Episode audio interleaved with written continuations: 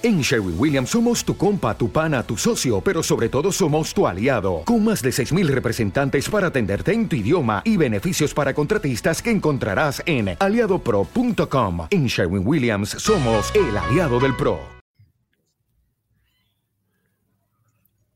¿Qué tal amigos? ¿Cómo están? Muy buenas tardes, un gusto de saludarlos en otra emisión más de su programa Viviendo lo Divino. Vamos a tener gusto de presentarles el día de hoy a ustedes un tema que esperamos que sea de su interés y que del que, bueno, ahorita no se ha hablado mucho, pero cada determinado tiempo ahorita nos va a platicar nuestro invitado Juan José González, quien es catedrático del ITESO cada que tanto eh, la población o el mundo entero empieza a, pensar o a intuir el famoso fin del mundo que muchas veces se ha dicho, se ha anunciado. ¿Cómo estás, Juan José? Muy buen día. Muy buen día. Qué gusto estar con ustedes otra vez. Gracias, gracias. Un gusto por tu tiempo, Juanjo, y poder platicar de este, de este tema. Y pues bueno, no sé por donde quieras que comencemos, porque como bien comentábamos al presentar este, este programa de Viviendo lo Divino, pues como que cada tanto, no sé, al fin del milenio o al fin de una determinada época, eh, ahorita lo que se me viene más en lo corto fue en el 2012 con el presunto fin del calendario maya que muchos auguraban eh, que el mundo se iba a terminar, pero bueno, aquí estamos, ya eso fue en 2012, ahorita estamos a 2023. Este, no sé si quieras empezar con esta pregunta de por qué la humanidad eh, siempre ha pensado en un fin de, de esta era, de este mundo donde vivimos. Básicamente porque somos seres humanos. Este es parte de, del grave problema. Pensemos en términos primero de qué carambas es una profecía. Recordemos que una profecía es predecir el futuro por medio de una inspiración divina o por una inspiración sobrenatural. ¿Qué va a pasar con estas cuestiones? En, en, algunos espacios también podríamos definir a la profecía como una manera de interpretar el pasado para darle sentido al presente y entonces tener esperanza en el futuro, que sería una, una visión un poquito menos este, problemática. Porque además, esa es otra, otra parte en lo que estabas pensando tú a la hora de plantear la pregunta. La inmensa mayoría de la gente cuando piensa en el fin del mundo, piensa en algo terrible y se va a destruir y todos vamos a morir, ¿no? Entonces, tiene que ver un poco este, este sentido. ¿Qué va a suceder? En principio, vamos a tener una controversia entre lo que sería el conocimiento y lo que sería, pues digámoslo así, la posibilidad de las profecías.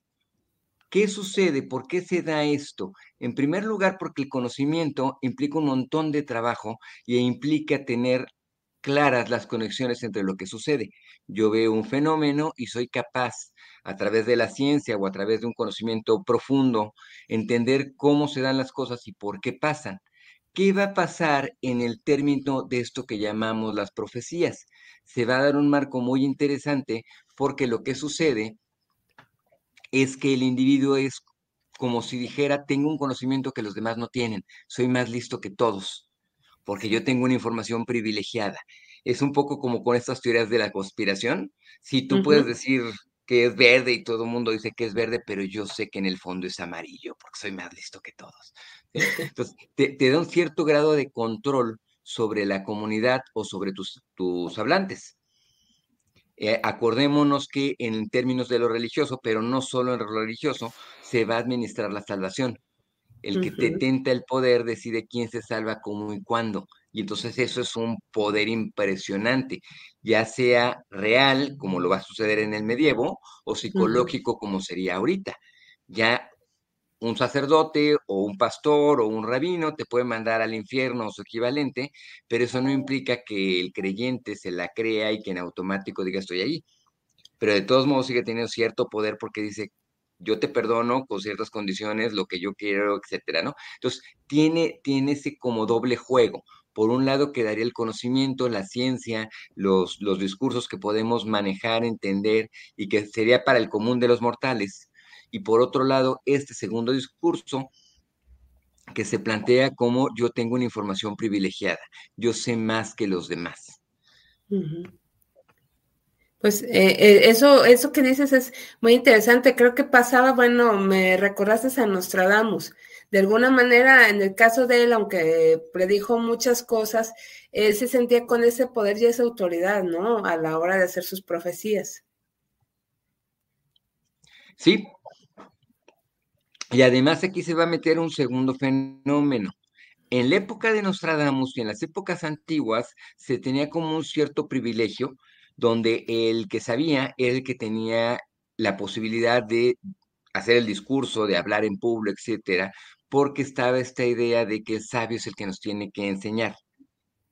A partir, digamos, de los últimos 100 años, hemos entrado en un proceso de la democracia donde se dice todos tenemos derecho a hablar, pero no sabes, no importa, yo tengo derecho a hablar y yo tengo derecho a mi opinión. Y entonces tenemos ahora una sociedad que no sabe, no lee, no se entera, pero de todos modos opina. Y entonces eso es muy, muy complicado y eso lo vemos en cada momento, sobre todo en, este, en este preciso momento, donde las personas no saben, se inventan las historias y entonces te encuentras una cantidad de información manipulada o abiertamente mentirosa o fotografías que fueron hace seis años y te dicen que son de actuales. Y entonces eso complica mucho la, la cuestión. Pero fíjate y pensemos un poco en términos de estas cuestiones de eh, las profecías. Para llegar, por supuesto, sin, ningún problema con Nostradamus, que va a ser otro de los que van a, plantear. El problema con Nostradamus, ya lo planteábamos en otro momento, es que sus cuartetos son muy complicados de interpretar y si no mal entiendo, su, su última profecía tenía que ver con que el mundo se terminaba por ahí del 3400. Como no hemos llegado al 3400, pues no podemos decir que se equivocó, pero como va la situación, yo creo que se va a equivocar y por mucho, porque la pues actualidad dice que va a ser como más para acá. pongamos algunas supuestas fechas y veamos que desde que tenemos registro se ha hablado de este proceso de las profecías y del fin del mundo, ¿no? E, entre las más antiguas, probablemente podrías encontrarte la de el 741 a.C., cuando se está fundando Roma, obviamente la versión mítica con Rómulo y Remo, y entonces hay una leyenda que dice que van a pasar unas águilas, resulta que pasan 12, y entonces la traducción es que 12 años después de la fundación de Roma se tendrá que destruir y resulta que eso pues nunca sucede.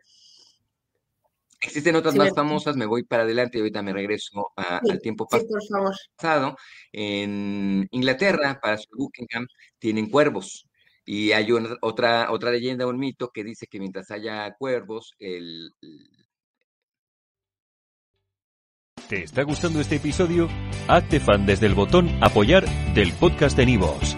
Elige tu aportación y podrás escuchar este y el resto de sus episodios extra. Además, ayudarás a su productor a seguir creando contenido con la misma pasión y dedicación. O'Reilly Auto Parts puede ayudarte a encontrar un taller mecánico cerca de ti. Para más información, llama a tu tienda O'Reilly Auto Parts o visita oreillyauto.com.